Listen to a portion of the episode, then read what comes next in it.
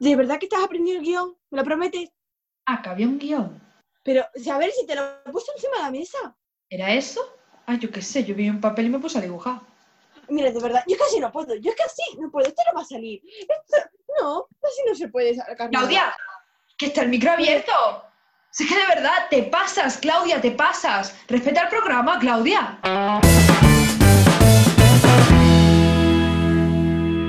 B, Bien. B, ¿Y? 2. Bienvenidos. Bienvenidos al Micrófono Rojo, tu dosis de cultura semanal al alcance de un podcast. Yo soy Claudia y ella es... Eh, eh, Claudia soy yo, Espérate, espérate. ¿Cómo que tú eres Claudia? Vamos a ver. Si tú eres Claudia, creo que sí. ah, si tú eres Claudia, entonces yo soy Ainhoa. Espérate, me estoy liando, me estoy liando. Eh, rebobinamos, por favor.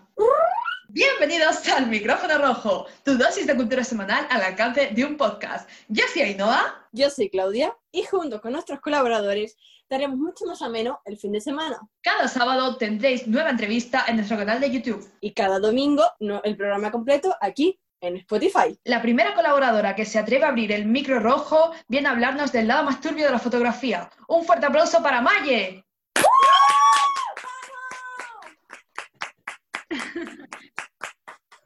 Gracias, chicas. Eh, esa soy yo. Hoy os voy a hablar de eh, Lewis Carroll. Eh, alguna os sonará el- este nombre porque es el autor de Alicia en el País de la Maravilla y Alicia a través del espejo. Lo que no mucha gente sabe es que antes de esto eh, él ejercía la fotografía, era fotógrafo. Un fotógrafo un poco controvertido, se diría. La verdad es que la mayoría de sus fotografías eran de niñas, eh, naturales, disfrazadas y a partir de 1867 más o menos, completamente desnudas. A las niñas las conquistaba, por decirlo de alguna forma así más suave, con juegos, historia y regalos, para que las niñas hiciesen todo lo que él les pedía a la hora de posar y, a la hora de hacer la fotografía. Eh, algunas madres se empezaron a inquietar, sin embargo, el Lewis Carroll siguió haciendo fotografías a niñas en esta- de estas características. Las ponía en poses de femme fatal y poses no adecuadas a la edad de una niña. Tuvo una, una preferida, por así decirlo, Alice Liddell. Aquí ya se puede ver la relación con Alicia en el País de las Maravillas. Es que efectivamente fue su inspiración y su mayor referente a la hora de escribir este, estos cuentos. De hecho, lo escribió para ella. Eh, se conocieron cuando Alice no había cumplido ni los tres años y ya empezó a hacerle fotografías y llegó a obsesionarse con ella e incluso a enamorarse. Se, se especula, pero no está completamente seguro, pero se especula de un- hasta una petición de mano antes de los 12 años. Fuerte, ¿eh? Está fuertecita la cosa.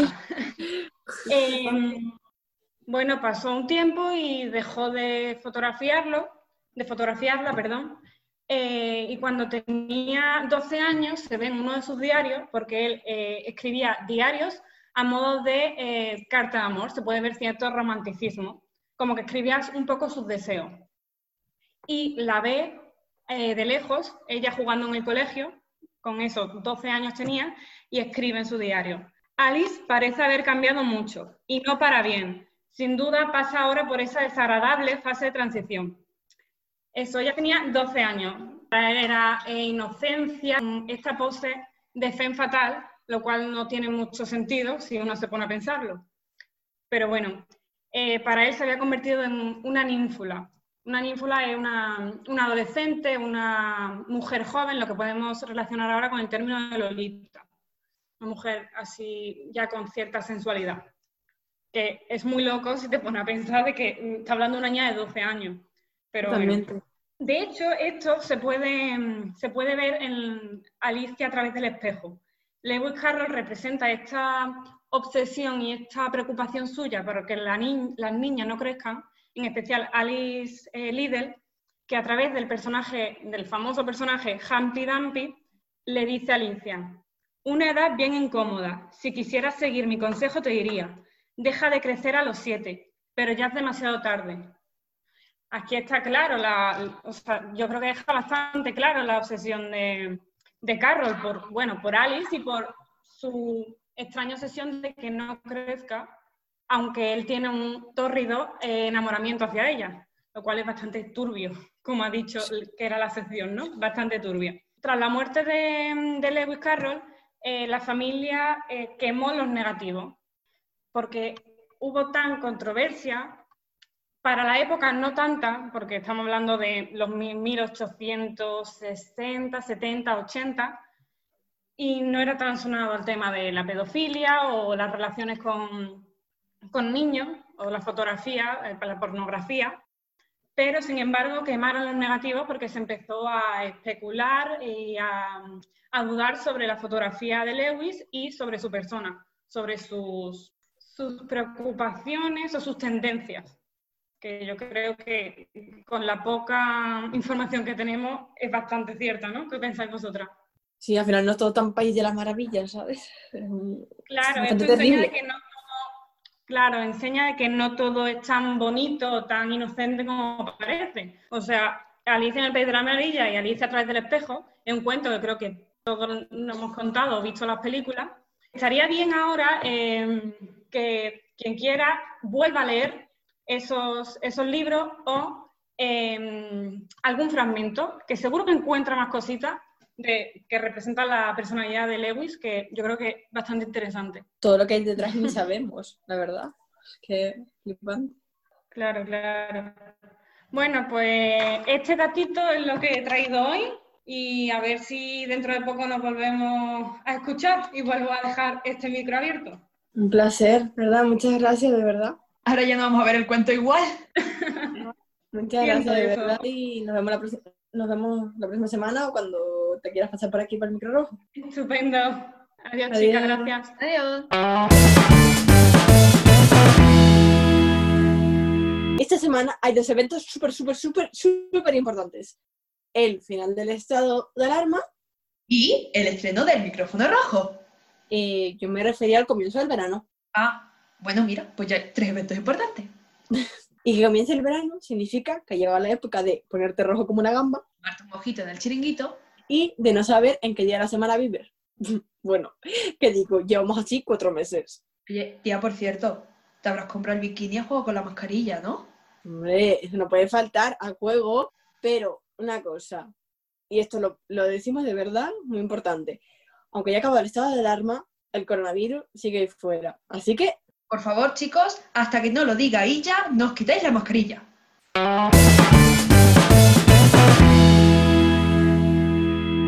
Y ahora llega el momento de cruzar la pasarela porque viene Claudia a contarnos su top dote.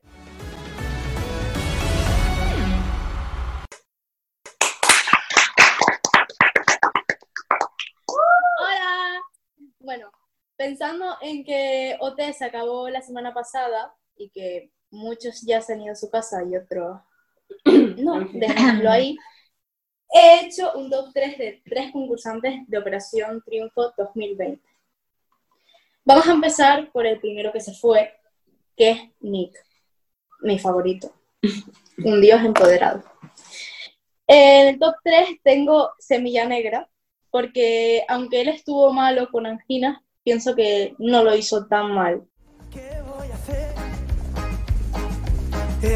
Esperando a que vuelvas y me llevas contigo. En el número 2 tengo Historias Robadas, que bueno, lo hizo bien. Es un poquito difícil no hacer bien tu single, pero está bien. Bueno, bueno, algún caso. Muy bien lo hizo. Historias robadas, historias a hielo, travesías obligadas. Y en el número 1 tengo Yelps, que lo cantó cuando estuvo nominado en la Gala 2. Para mí, su mejor actuación, porque puso un sentimiento que yo me quedé loca. Loca, me encantó muchísimo, casi lloro.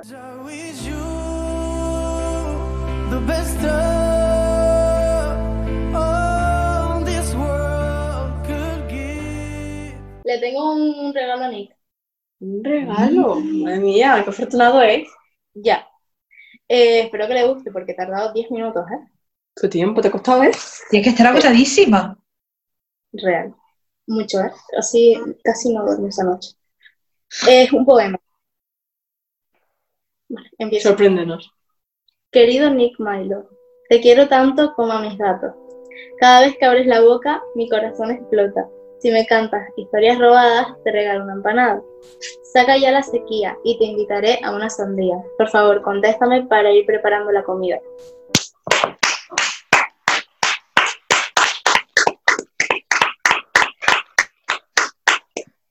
Qué bonito. No me he emocionado, de verdad, ¿eh? Bueno, ya. Ya, ya. Vale. Eh, la siguiente concursante es Mayalem, más conocida por May, eh, la cual debería ser finalista de Operación Triunfo 2020. 15 segundos de silencio, por favor.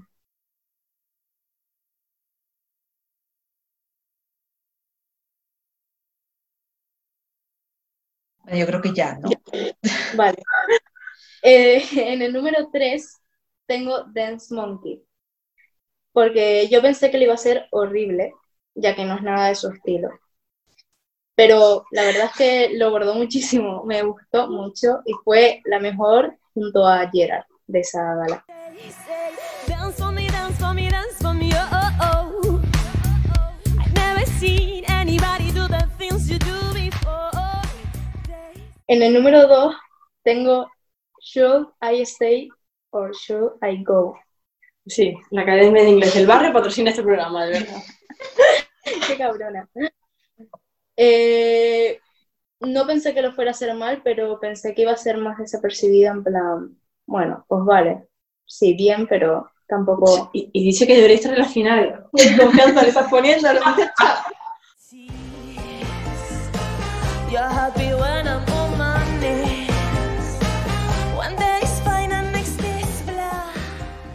Y luego en el número uno tengo Sargento de Hierro. Yo creo que todo el mundo lloró con esa canción, porque lo hizo muy bien. Por favor, pídelo, por favor. Aquí tienes.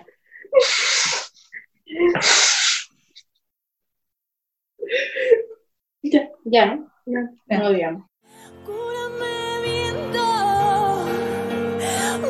Mí y llévame lejos.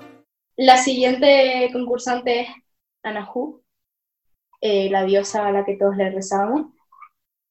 En el número 3 tenemos Men Down. Pensé que le iba a ser fatal también porque es una canción muy difícil. Menos mal que estás haciendo gente que te gusta, ¿eh? Tus favoritos y todo eso. Si no, cuando llegues a los que odias...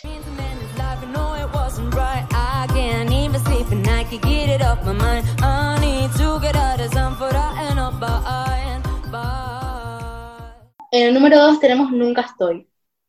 No pensé que lo fuera a hacer mal, pero era una canción que yo dije, no se va a lucir nada. 0%, pero se lució mucho. Me gustó.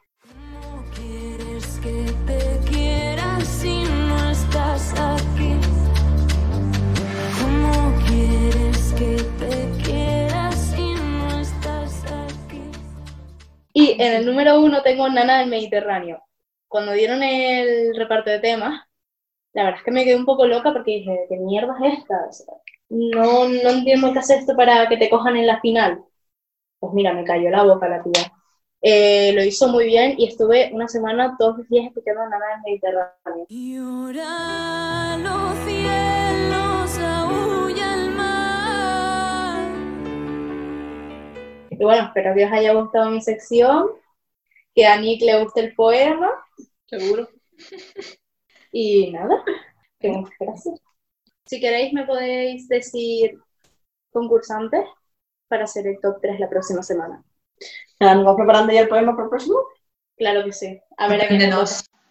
Oye, ¿y no más? Dime. ¿Esto va a ser así todo el rato? ¿Solo con colaboradores? No, hombre, no. Todo programa que se aprecie tiene sus entrevistas y ¿qué quieres que te diga? Nosotras no vamos a ser menos. Por eso, cada semana traeremos a diferentes personas que están presentes en los distintos ámbitos de la cultura. Que son productores, cantantes, actores, eh, fotógrafos, desde los más conocidos a los que todavía están empezando. Y oye, Clau, ¿quieres saber quién viene hoy? Venga, va, dímelo ya.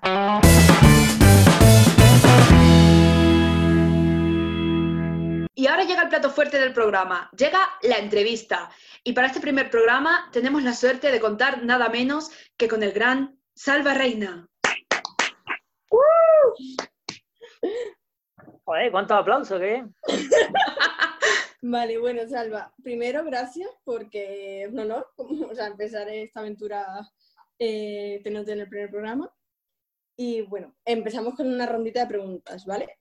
Eh, lo primero Gracias. En primer lugar, gracias a vosotras por acordaros de mí. gracias a ti. Eh, la primera pregunta que queremos saber es que si te has buscado alguna vez en Google. Si me he buscado alguna vez en Google. Sí. Eh, sí, sí, sí me he buscado, sí me he buscado, claro, evidentemente, sí. Sobre todo, ya hace tiempo que no lo hago, ¿eh? Pero sobre todo al principio, cuando tal, y, ¿no? y cuando salió internet, y de repente, si pones tu nombre, y "Ah, no me digas, tal, no sé qué. Y algunas veces también porque soy un poco mm, eh, torpe para muchas cosas, y entre ellas, pues no tengo fotos recientes o aquí en mi ordenador, y entonces de repente me piden una foto y digo, guay, y ya digo, a ver, en Google a ver si hay algo y tal. Muy bien. Eh, bueno, si tuvieras que describir a Salva Reina en una palabra, ¿cuál sería? En una palabra. Wow, pues. Escritorio. No sabría decirte en una palabra solo, pues no sabría decirte la verdad, pero hay una palabra que me gusta mucho que es majarón. Muy bien, bueno. Soy un gran majarón, lo reconozco. Eh, ¿Cómo fueron tus inicios en el mundo del espectáculo? Mis inicios fueron sobre todo al principio. Al principio fueron sobre todo mis inicios. mis inicios fueron un poco eh, como empieza mucha gente. A nivel profesional, pues empecé a trabajar en- sobre todo en compañías de calle, en, en- en compañías de, de- de teatro y de animación infantil, con, con, con- con espectáculos pequeñitos, que eh, bueno, eh, en- esos fueron mis comienzos a nivel profesional, empezando sobre todo en, en Granada, que es donde yo estudiaba la facultad, y allí fue donde empecé a, a trabajar un poco profesionalmente. Muy bien. Eh, ¿Cómo se tomaron tus padres y bueno, tu familia que quisieras dedicarte a esto? Pues muy bien. Pues mira, eh, eh, nu- nunca me he sentido mm, como si dijéramos que no hubiera estado apoyado, o sea, siempre he sentido apoyo de mi familia y tal, pero hombre, al principio cuando decides que, que- que- que te quieres dedicar a una cosa tan insegura y tan y con tanta, con tantos baches como es esta bendita profesión, pues, pues bueno, un poco de intranquilidad entiendo por su parte, porque al final yo creo que los padres lo que quieren es que tú no pases fatiga y que, y que, y que tengas para pagar tu alquiler y que, y que, y que- pero bueno, yo creo que después, una vez que pasas ese punto primero y ellos ven que tú eres feliz y es lo que tú quieres hacer en tu vida, pues al final siempre me he sentido muy respetado y me he apoyado.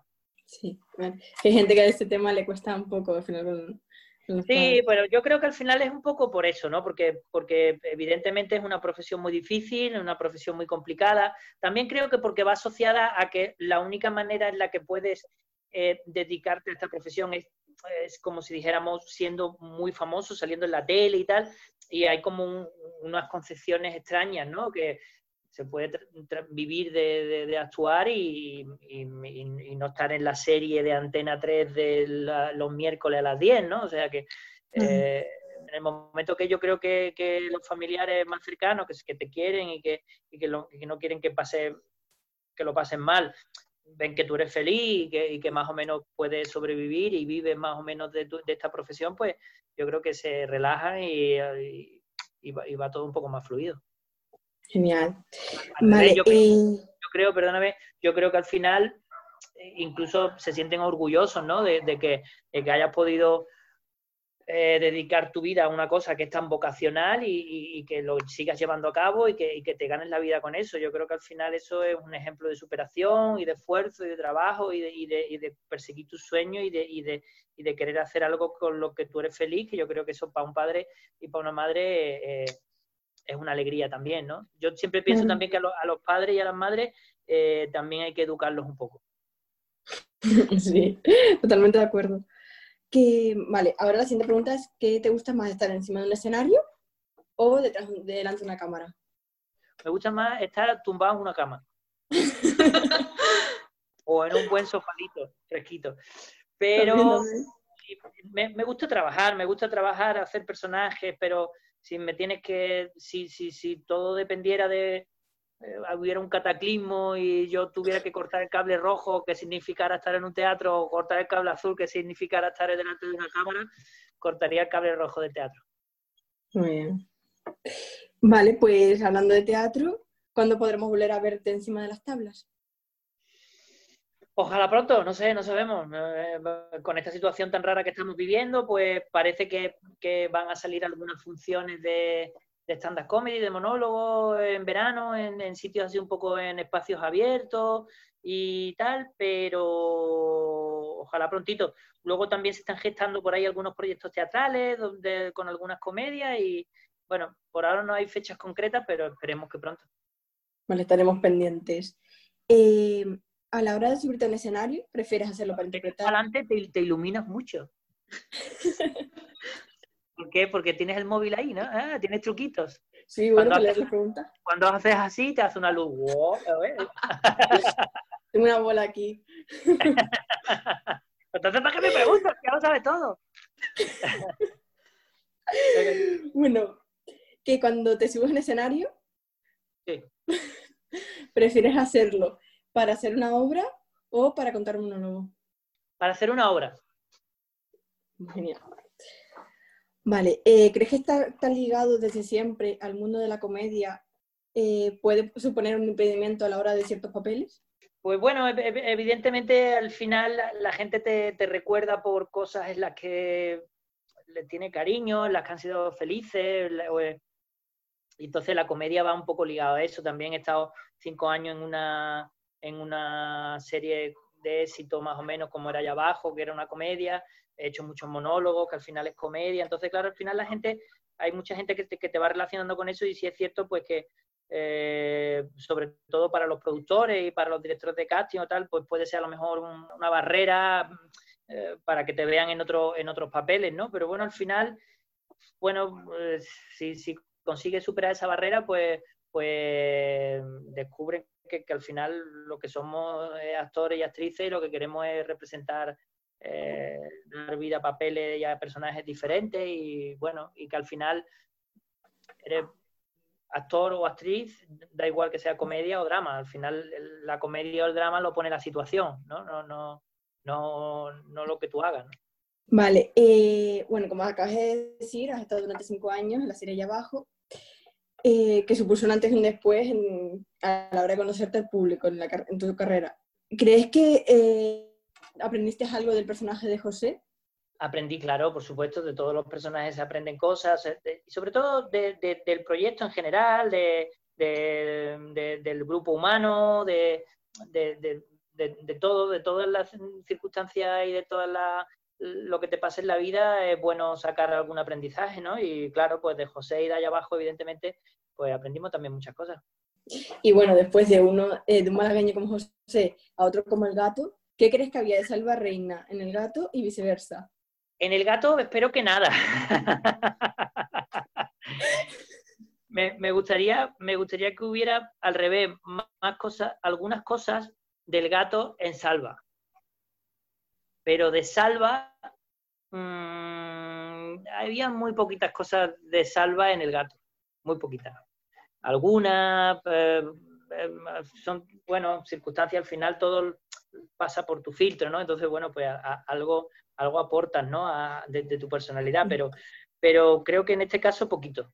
Ya te digo, me gustaría más que, que, que Salva tuviera algunas cosas del gato como, como valentía, más valentía, más, más arrojo, más, más, más decisión en algunas situaciones.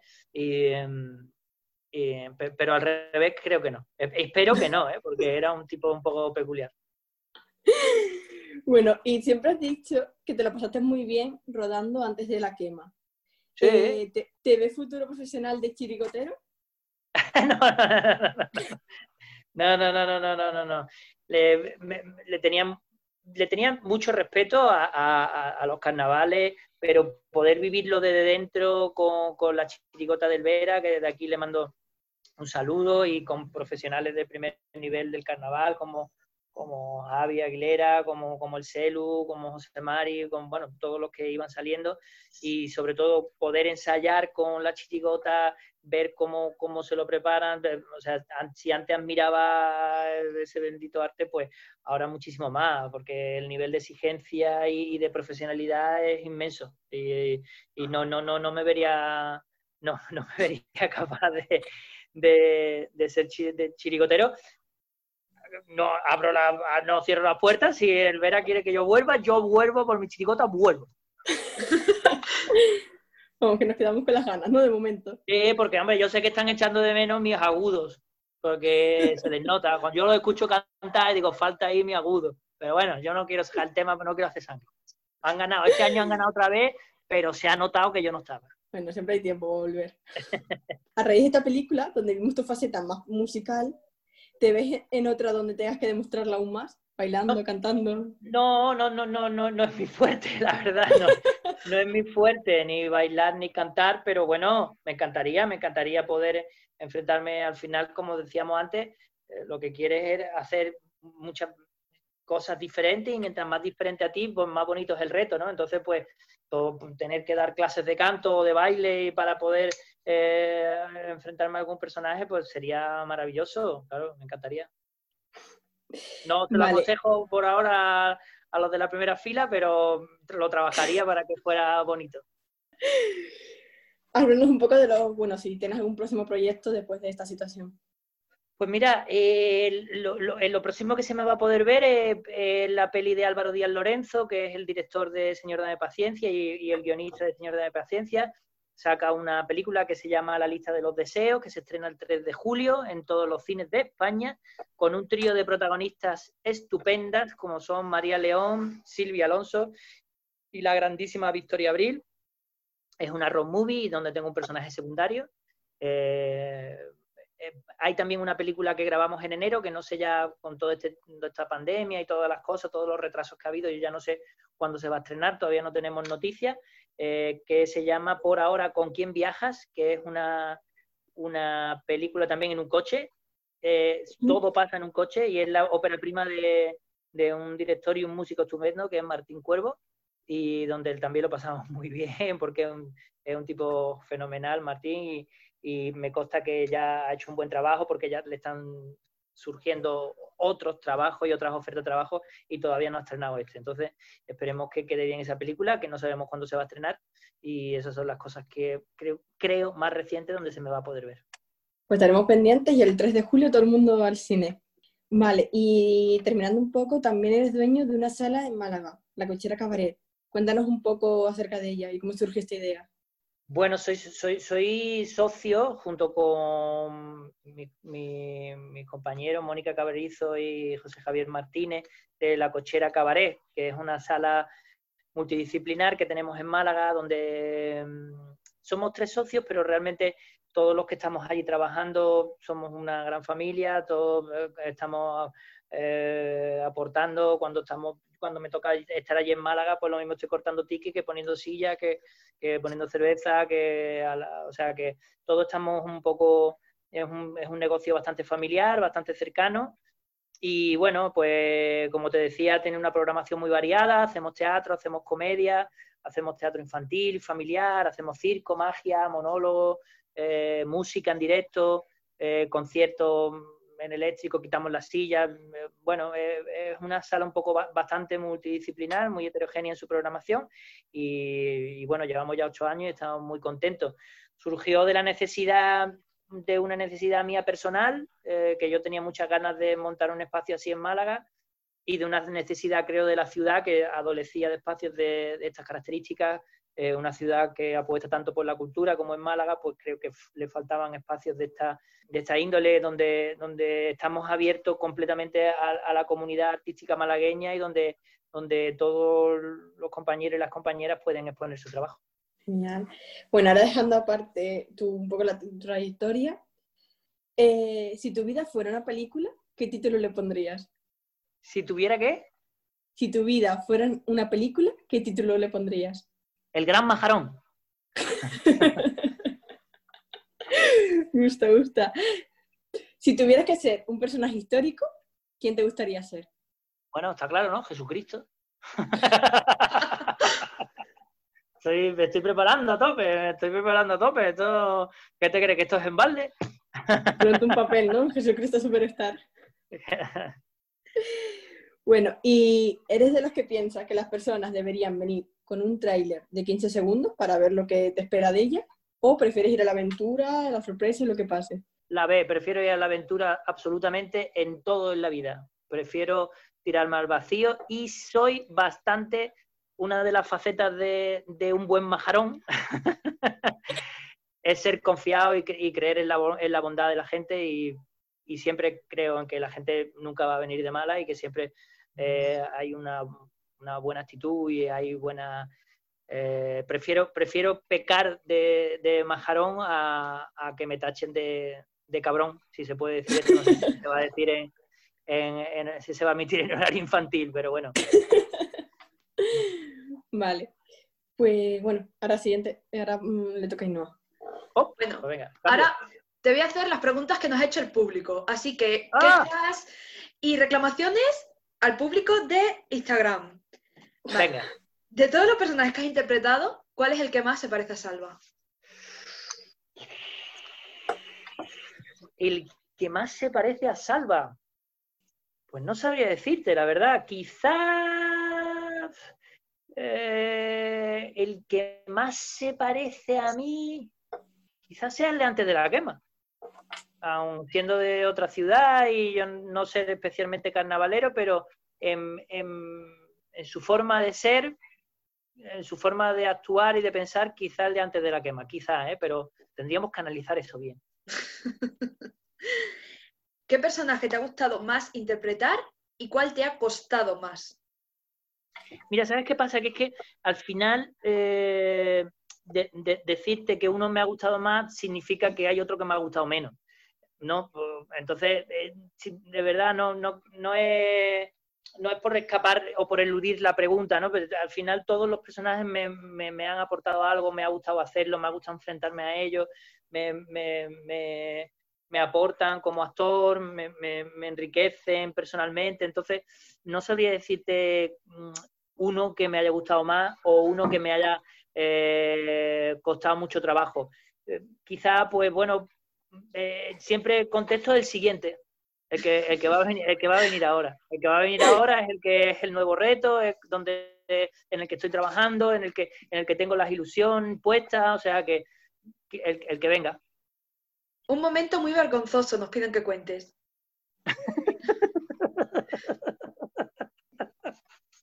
Es que me da vergüenza.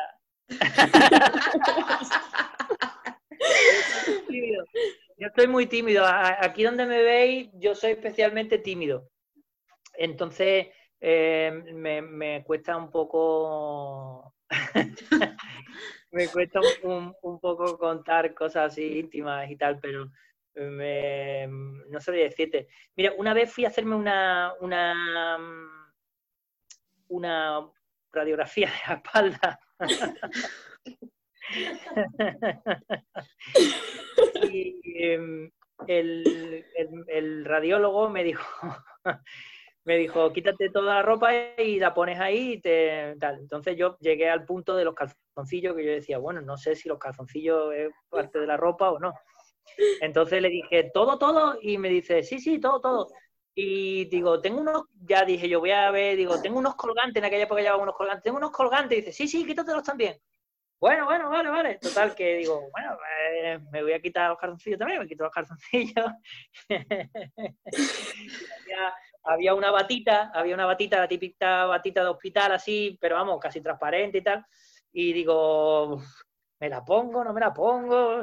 Digo, no sé, tampoco aquí estamos este hombre y yo, y si me decía, ¿para qué me la voy a poner si ahora me la voy a tener que quitar? y salí, salí como Dios me trajo al mundo a, enfrentarme con ese radiólogo y, además yo iba con actitud de aquí no, no pasa nada, él es un médico, aquí no pasa nada, me puse con el brazo en jarra y le digo, bueno, ¿qué? ¿Dónde nos, dónde, dónde nos ponemos? Y recuerdo el repullo que dio el radiólogo, así, hizo así, hijo. y me dijo, hombre, los calzoncillos te los podía haber dejado. Y yo dije, bueno, ya, ya, ¿qué más da? Ya, ya, aquí no hay, ya, ya, ahora no voy a ir a, a- a ponérmelo, ya. Y tiramos para adelante. Pero quizá ese fue un momento un poco vergonzoso que dije, tierra, trágame. Te entiendo porque yo también dudo cuando veo esas cosas, si dejar, se deja la ropa, no se deja. Claro, claro, fue un poco ahí y tal, y dije, bueno, tal. Luego lo entendí porque el hombre me tenía que colocar, era una radiografía de la espalda entera y me tenía que colocar como una huevera de plomo, entonces, claro, el hombre ahí, no- una especie de tanga raro, no sé, fue un poco, fue una situación un poco rara. Que pongan un cartel especificando. Vale. ¿Cuál es tu mayor miedo? Una cola larga. Dejémoslo ahí. ¿En qué rodaje te lo has pasado mejor? Eh, eh, bueno, eh, pues mira, eh, en todos me, lo intento pasar muy bien, pero en cantidad, como, como he estado cinco años, pues he estado cinco años pasándomelo bien, te dirían allá abajo. Pero, pero en todos los rodajes me lo he pasado muy bien, antes de la quema, en esta última que he hecho, en, en- en Con quién viajas me lo he pasado muy bien. En, en to- en todos los rodajes intento disfrutar muchísimo, en la vida en general, y en los rodajes porque pasamos muchas horas juntos y soy de los que intenta que haya buen ambiente y tal. Pero bueno, en antes de la quema fue especialmente divertido. Pero ya te digo, en allá abajo también fue muy divertido y como ha sido más tiempo, pues me lo he pasado más mejor, si se puede decir. Eh, ¿Has pensado alguna vez en ser padre? ¿Quieren saber por las redes? Me encantaría, me encantaría. Me gustan mucho los niños y las niñas, me gusta mucho la... la me, me encantaría, me encantaría tener... eh, si por mí fuera, hubiera tenido un equipo furbo. Y Me gusta mucho rodearme de niños porque además creo que tienen la verdad absoluta y son seres eh, superiores. O sea, creo que vamos perdiendo conforme vamos envejeciendo. Sí, yo pienso igual. Y la última pregunta que quieren saber el público es, Venga. ¿cuál fue tu primera experiencia en un casting? ¿Qué edad tenías? Pues, wow, eh, no sé si fue mi primera experiencia en un casting. Mira, en un casting importante, porque ya, ya, ya no sé, tengo la memoria justa para echar el día, ya no sé si hice alguno antes. eh, bueno, a- recuerdo antes de ese, te iba a decir uno, porque fui a Madrid, el, el primer casting en Madrid para, para algo así grande fue, fui, a, fui a hacer la prueba para los serranos. Para, sí, para lo de Fran Pere- para el papel de Fran Perea. Sí, sí, fui a hacer esa prueba. Y, y fue recién llegado yo a Málaga y recuerdo pues mucho nerviosismo, recuerdo como algo tal. Pero quizás la prueba, pues eso fue la, la primera fue para el programa, así también algo un poquito ya más importante, pues para el programa de monólogos que había Sincero y para la posterior serie eh, SOS Estudiantes, pues recuerdo también aquellos castings con mucha ilusión. También recuerdo el casting de La Isla Mínima con mucha ilusión, porque fue, fueron seis pruebas, fueron seis, seis momentos de, de mucha tensión. Bueno, bueno, sí, pero quizá esos, no sé. Ojalá haberte visto en Los Serranos. Bueno, Vale. acabada la pregunta, pasamos a los juegos. Hombre, A ver, este es, a ver si eres capaz de contestar a todas estas preguntas en tres minutos. la. Pero, pero son como de, de cultura general o qué? No, bueno, sí, es como más... Son un montón de temas, la verdad. Venga, venga, vamos variada. ataque, vamos al ataque. Vamos a Pero quedar mal, venga, cortitas. vamos. Vamos a hacer el majarón a tope, venga, va. Vale, comenzamos en uno, dos y tres. ¿Peor hábito? Peor hábito, eh, eh, arrancarme los padrastros. ¿Color favorito? Amarillo. ¿Juego de mesa favorito? Eh, el backgammon. ¿Un viaje soñado? Sudamérica. ¿Qué es lo que estás viendo actualmente en la tele? Actualmente, eh, Dark. ¿Serie favorita? Eh, Malaca. ¿Prefieres mensa- mandar mensajes o llamar? Depende de la persona. y, de lo que tenga, y de lo que le tenga que decir. ¿Canción favorita? Canción favorita, cualquiera que pueda, cualquiera que escuche en un coche cantando a toda hostia y con el volumen a tope. Eh, ¿Comida que no te gusta? Mm, Me lo como todo, estoy muy bien criado. Yo no tengo una cosa que diga, "Ah", ¿no? Pero lo pruebo todo, además me gusta cosas que no haya probado, me gusta probarlas, ninguna, todo.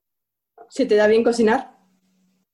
Cre- creo que mal no, tampoco soy un chef, pero me soy cocinetas. ¿Pizza con o sin piña? ¿Me estás insultando? ¡Sí! Bien.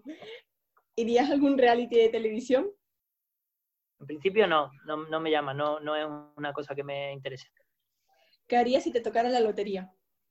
Eh, repartir un poco eh, entre familiares y colegas, gente que, que pudiera tal, invertir en alguna cosa que me diera tranquilidad, eh, hacer alguna obra chula y social y, y montarme algún buen espectáculo, alguna buena película, alguna productora, alguna cosa así, exactamente. ¿Harías una locura por amor? Sí, claro, por supuesto. Ya el amor eh, de por sí es una locura, o sea que ya... ¿Película favorita? ¡Wow! Eh, la lista de los deseos, que se sale el 3 de julio en todos los cines de España. ¿Filosofía de vida? Vivir la vida sencillamente y ser feliz con poco. ¿Puedes decir algo en otro idioma? ¿Puedo, ¿puedo qué? ¿Puedes decir algo en otro idioma? Of course, my darling. Programa favorito de siempre. Programa favorito. Eh, hostia, recuerdo que me encantaba el 1, 2, 3. Me parecía una auténtica locura. ¿Animal favorito? El mono. Tiempo. ¿Qué querías hacer cuando tenías... ¡Ah, ¿Qué que hay querías tiempo! ¿Cuántas nos han quedado? Pues han quedado unas cuantas, ¿eh? Oh, bueno. A ver, también es que teníamos para mucho tiempo porque no sabíamos hasta cuántas ibas a poder responder. Sería qué velocidad. Bueno, yo es que me enrollo un poco, ¿eh? entonces a lo mejor si hubiera sido pa, pa, pa, ¿no? Me hubiera llegado, pero... No Vale, pasa nada. La que se ha quedado a media, que ya me has dejado... ¿Qué querías hacer cuando tenías ocho años? Ay, amiga, quería ser un buen payaso. Muy bien. Pero mira, quería ser, quería, quería dedicarme a, a algo, quería ser actor, quería dedicarme a algo donde la gente se lo pasara bien y mi, hermana me, ha recordado luego al, haberme dedicado a actor, me dijo, ¿tú te acuerdas? Y digo, yo no me, no me acordaba. Me dijo eso a la, con siete, ocho años, me preguntó, ¿tú qué quieres ser mayor? Y yo le dije, a mí me gusta que la gente que esté a, a mi alrededor se lo pase bien, se rían y se diviertan y estén bien. Entonces, pues no sé, no sé si algo tendría ya que ver y, y tal. Pero, pero sí te digo que me quedo con la espinita de no haber practicado algún deporte a nivel eh, profesional. Me hubiera encantado ser deportista. Como que lo tenías bastante claro desde pequeño, ¿eh? Sí. Bueno, ahora el segundo juego te lo va a decir Ainhoa. Y Eh, bueno, este segundo No juego quería- parar, pero, esto, pero esto es mejor que el Tivoli. es mejor que el Aguapar. Aquí hay diversión a toda a, a derroche. visto? Venga, va. Para Vale. pequeños y mayores. Este último juego queremos hacerlo un poco en homenaje allá abajo, aprovechando lo que hemos mencionado antes, que hace un par de días se hizo un año que se acabó la serie. Vale, para Ah, la primera parte, No me acordaba de eso, no, no lo sabía. pues fue... ¿Qué día fue, Claudia? El 11. Vale, pues a raíz de esto, primero te voy a decir cuatro situaciones y me tienes que decir quién de tus compañeros era más probable que las hiciera. A ver si te Ah, vale, acuerdas. ¿Quién era más probable que llegara tarde al rodaje?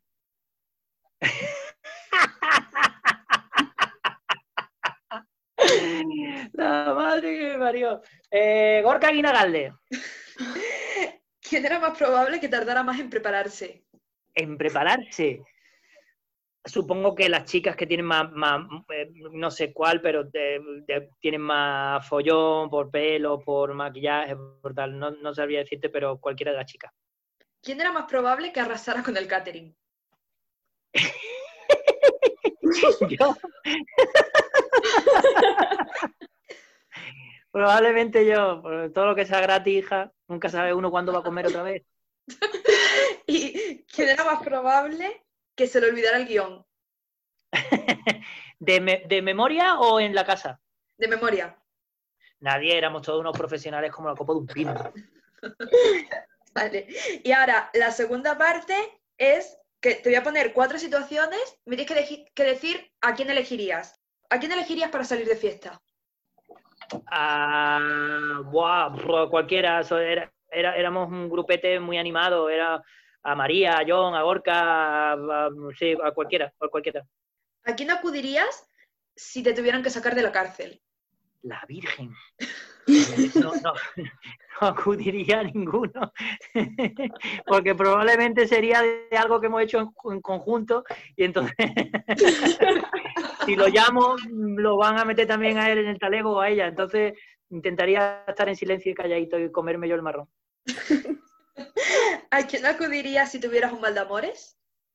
Ay, pues no sé, no sabría decirte. Mm, A John, Y por último, ¿a quién te llevarías a una isla desierta? a María que come muy poquito. Bueno, pues esto ha sido todo. Muchísimas gracias por estar con nosotras, Salva. Muchísimas gracias, a vosotras por acordaros de mí y larga vida al micrófono rojo. Muy bien. Muchas gracias.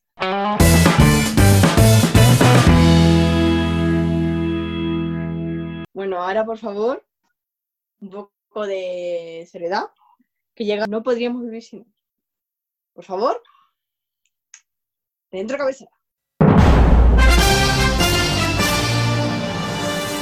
Vale, esta semana del 15 al 21 de junio de 2020 han sido el Día Mundial del Sushi. Felicidades a todas las sushanas. El Día Mundial de la Tapa. Ay, qué mala tapa. Ayer fue el día más feliz del año. Hombre, ¿cómo no va a ser feliz si estrenamos programa? Hija mía, alégrate que ayer subimos la primera entrevista. Y además, hoy es el día de llevar al perro al trabajo. ¿Por qué te crees que estás aquí? ¿Te libras? Pues está el micro abierto, pero te vas a enterar luego. Y ahora llega el momento más reivindicativo porque llega Inés con su sección. Hola chicas. Bueno, durante este tiempo de confinamiento nos hemos dado cuenta más que nunca de lo mucho que necesitamos la cultura. Las películas, las canciones, los libros han hecho que estos meses hayan sido mucho más llevaderos, pero además de entretenernos, la cultura cumple otra función muy importante, nos educa sin darnos cuenta. Y por eso es tan necesario que en series, música y demás manifestaciones artísticas también haya cierto punto activista que ayude a cambiar las cosas. Y precisamente de eso trata mi sección. Hoy me voy a centrar en los orígenes no de la cultura, sino de nuestra exposición a la lectura. Uy, a la lectura, a la cultura.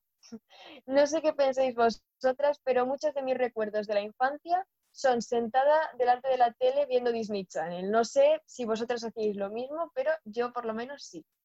Me. Y como soy- pues mira, podéis aprovechar ahora. Yo como soy nostálgica, desde que tengo Disney Plus no paro de revivir esos momentos y ver esas series. Vosotras podéis verlas por primera vez, os lo recomiendo. Pero claro, lo malo de esto es que nos damos cuenta, viéndolo ahora, de todos los estereotipos que se fomentaban y mm, la verdad es que sí que chirría bastante. Os voy a poner algunos ejemplos. Yo era muy fan de Hannah Montana, pero hay que reconocer que no era la serie más diversa del mundo. En cada capítulo había varios chistes de, oh, es que qué diferentes somos los chicos y las chicas. Las chicas son pijitas, celosas, y los chicos tienen que parecer fuertes y ligar con todas las que se encuentren. Y también me dio muchísima rabia lo que hicieron con Lily, la amiga de Miley, que al principio era una chica que no seguía todo ese rol, se notaba en su ropa, las aficiones y tal, pero a medida que se iban haciendo mayores se olvidaron completamente de esa faceta de Lily, que era lo único que aportaba un poquito de variedad al perfil femenino de la serie. Y bueno, ya por no hablar de representación LGTB, que es que no hay nada, literalmente nada. De hecho, mirad cuál es la reacción que tienen las dos amigas cuando se insinúa que a una le puede atraer la otra. En Los Magos de Waverly Place sí que vemos a una Alex Rousseau que se aleja de esos cánones, que rechaza muchísimas de esas cosas, pero igualmente reproduce comentarios que suenan bastante mal, como este, por ejemplo. No quiero ser como todas esas chicas. Esto refuerza eso de que hay que ser diferente a las demás, porque no son suficiente, hay que ser especial, no como todas esas chicas. También dice cosas como, no puedo dar paseos con otro que no sea mi novio y demás. Y ya ni hablamos de la representación de las personas negras o con tipos de cuerpo que no sean completamente hegemónicos, que si aparecen es para hacer papeles bastante poco favorecedores. Y el problema de todo esto es que aunque sean cosas pequeñas, son mensajes que bombardean a los espectadores, que al final es que son niños y van a crecer asimilando todos esos comportamientos y desconociendo que existen realidades que van mucho más allá. Pero por suerte, vengo a consolaros, eso era en la década de los 2000. Y si miramos las series de este tipo que han introducido en Disney Plus, así rollo adolescente, el panorama cambia para bien en High School Musical, de musical, de series, vemos que hay personajes abiertamente no heteros en todas las edades, desde las madres de la protagonista hasta algunos compañeros de clase. Aunque, también hay que decirlo, es verdad que sus tramas amorosas no tienen ni de lejos tanto peso como las heteros, pero bueno, lo de siempre, ya estamos acostumbradas. Sobre el activismo feminista hay que destacar a Courtney, la mejor amiga de la protagonista, que en el primer capítulo ya deja claras sus intenciones. Quieres montar el patriarcado este año y no me da miedo empezar por ti. yo creo que algo bastante diferente a lo que solíamos escuchar nosotras de pequeñas cuando veíamos este tipo de series. Y otra serie maravillosa de Disney Plus que tenéis que ver es Diario de una futura presidenta. Aquí también aparecen personajes no heteros, pero no os voy a decir quiénes para no hacer spoiler. Eso sí, hay que destacar que la serie presenta a una mujer latina empoderada que llega a presidir Estados Unidos. A mí la verdad es que me parece bastante inspirador. En fin, ya termino diciendo que está claro que todavía queda muchísimo por hacer. Por ejemplo, aún no he visto a ningún personaje trans, pero bueno, estos pequeñitos avances que os he ido enseñando espero que sean señal de que vamos por el buen camino. Al final, este tipo de contenido es un referente para su audiencia y que los niños crezcan familiarizándose con la diversidad, pues siempre es positivo y hasta ahora ha sido una cuenta pendiente, y yo creo que sigue siendo un poquito, de toda la industria de las series para niños. Gracias por vuestra atención. Ea, Muchas gracias por venir y bueno, te esperamos en la próxima semana. Muchas gracias, chicas. Hasta la semana que viene. Se me ocurrió una super idea. Sorpréndeme. ¿Te apetece una ronda de chistes? Buen día, he dicho yo que no ha contado un chiste. Pero de estos malos, malos, malos, malos, ¿vale? Favorito, pica, va, empieza tú. Venga. Una, dos y tres. Doctor, doctor, que me quemé, que te quete. Camarero, este filete tiene muchos nervios. Hombre, normal, es la primera vez que se lo comen. Me da un café con leche corto, se me ha roto la máquina, cambio. ¿Qué le dice una foca a otra? No te muevas, que vamos a salir desenfocadas. ¿Por qué estás hablando con esas zapatillas? Porque pone Converse. ¿Qué es un pez en el cine? ¿Cuál es la fruta más divertida? La naranja. ja, ja, ja, ja, ja. Hola, me gustaría alquilar Batman Forever. Pues lo siento, no va a ser posible. Tienes que devolverla tomorrow. Bueno, bueno, bueno. Y por último, pero no menos importante, esta semana tenemos con nosotros a María, que va a coger su máquina del tiempo y nos va a trasladar eh, a los años 70 para hablar un poquito sobre Sicilia y su música. Un fuerte aplauso para ella. Ainhoa, hola Claudia.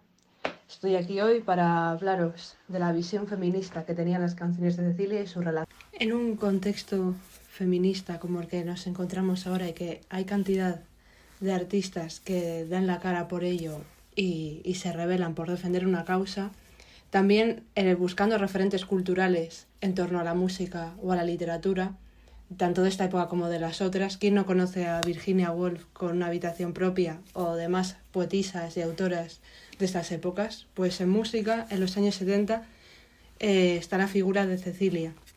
Cecilia también se fue a los 27, como muchos artistas, que está la generación de los 27, que por haber fallecido a esta edad, pero no, no perteneció a ningún club siniestro. En sus composiciones reflexionaba sobre temas actualmente muy vigentes, desde cómo, el, cómo es el papel de la, de la mujer en la vida, la doble moral, su vocación literaria y enganchó con su forma de ser con letras entre cómplices y sencillas a una España que comenzaba ya a despegar sus alas en cuanto a este tema también.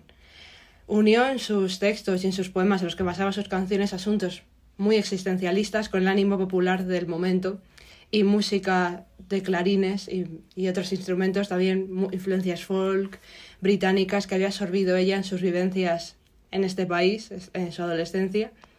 Empezó a componer muy joven y al intentar obtener esa influencia feminista que plasmó en todas sus canciones, llevó a esos altavoces una canción protesta femi- femenina, feminista, a la vez que hacía una defensa del medio ambiente con canciones como Atrapar el Sol o Have You Ever Had a Blue Day. Siempre tenía una, una cierta referencia feminista y eh, ecológica, siempre innovadora, instintiva, cercana.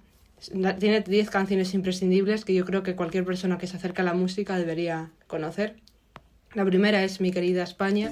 No es tan propiamente feminista, pero sí la incluye. La, debemos incluir por sus referencias continuas a los límites impuestos por la época y a los que ella se reveló. Y es una crítica velada a la situación del país en aquellos días represivos. Se creó una versión edu- edulcorada, pero ella no, no quiso formar parte de ella y se acabó cambiando. Luego Un ramito de violetas, que es quizás otra canción muy interesante desde la perspectiva de otras poetisas y que ella también lo, lo lleva a cabo fervientemente, que es una mujer que tiene un admirador secreto, ese ramito de violetas anónimo que recibe ella cada 9 de noviembre, ese silencio, esos versos, esa ternura, que comenzó siendo un cuento de hadas, como bien apunta Cecilia aparentemente al principio de la canción, siendo muy joven, y acabó convirtiéndose en una de las baladas más referenciales de los años 70 en España y que da nombre a su tercer álbum de estudio, un álbum francamente bueno en torno a los años 70, 74, 75, que también se llama así, homónimo, Un ramito de violetas. La mayoría la podéis conocer porque ha sido múltiples veces eh, versionada por artistas de diversos países, incluso Estados Unidos y México, y llevada a géneros como el flamenco, versionada por Julio Iglesias, Rocío Dúrcal y otros grandes en España. Luego está Dama Dama, que personalmente es una canción inconmensurable en cuanto a la temática feminista, lleno de una ironía fina, soterrada, y pone en tela de juicio las formas y costumbres de las mujeres de la alta alcurnia aristocrática y de la sociedad madrileña. Un ataque poético al puritanismo, a la falsedad, a la doble moral, a cierta arrogancia que puede llegar a tener la burguesía, cierta hipocresía. Y esta fue sin duda otra de las canciones que debió retocar, cambiando la frase puntual cumplidora del tercer mandamiento, algún desliz inconexo, por, la tuvo que cambiar por puntual cumplidora del tercer mandamiento, algún desliz inconexo. Cómo hizo ese cambio de letras en una España muy distinta a la de ahora, sin duda la convierte, ya no solo desde el punto de vista técnico-musical, sino lealmente con el tiempo en un icono feminista. Ese pertenece a su primer disco, quizás con canciones mucho más potentes en cuanto a letra, pero más suaves en ritmo, y se llama Cecilia, su disco homónimo, publicado tres años antes que el anterior, este en el año 1972, y también tiene, contiene un single de temática altamente feminista, Fui, donde enfrenta los diferentes estereotipos que tenía la mujer en aquella época, junto a Amor de Medianoche, que también lo podremos destacar como una canción esencial con la que Cecilia, además de representar a España en el Festival de la OTI en el año 75, quedando segunda, también tiene una temática elevadamente feminista. Se supone que se basó en una balada romántica para reivindicar el papel de la mujer en las relaciones de pareja posesivas y absorbentes, basándose, dicen, en algunos poemas eh, estadounidenses y de América Latina que también tenían referencia eh, esta cuestión eh, girando en torno a la mujer sobre los amores que tiene, su capacidad de posesión, de cierta absorción machista. Y unos meses más tarde, Amor de Medianoche daría nombre a un álbum recopilatorio con 10 temas que también es francamente bueno y sería su último LP antes del accidente en el que pierde la vida. Y me parece un disco para reseñar junto a la novela que ya he reseñado antes, la de Virginia Woolf. Son dos obras, una literaria y otra en audio, francamente buenas para poder revisar la temática feminista y cómo se ha ido realzando a lo largo del tiempo. Luego, otro de los temas que a mí más me gusta es Reuníos, que también es un, texto apelativo más que un poema en sí musical, dirigido a los Beatles, de quien ella era ferviente admiradora, para que volvieran a su para que volvieran este grupo tras su disolución, que a ella le impactó mucho técnicamente analizando sus letras. Y es una canción acompañada de cierto aire, tinte cierto deje psicodélico, pero también romántico, y le recuerda así como un testigo de su vivir con sonidos, recordaba ese grupo, que anegándonos baña nuestros cuerpos de ansiedad. Era una ferviente admiradora de los Beatles y quizás renovando esa, esas, esos tonos, esos, esas tonalidades de guitarra, de bajo que tenían los Beatles tan característicos y llevándolo desde una España mucho más cerrada musicalmente aquí a una temática donde tenía la mujer como protagonista, sin duda ella también la marcó. Pues muchísimas gracias María por traernos estos ratitos llenos de recuerdo. Deseando ver que, con qué nos sorprendes la próxima semana. Gracias.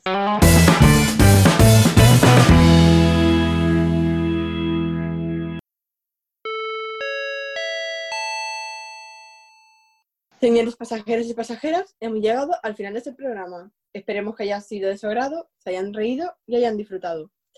El micrófono rojo les agradece su confianza y esperamos verlos de nuevo a bordo.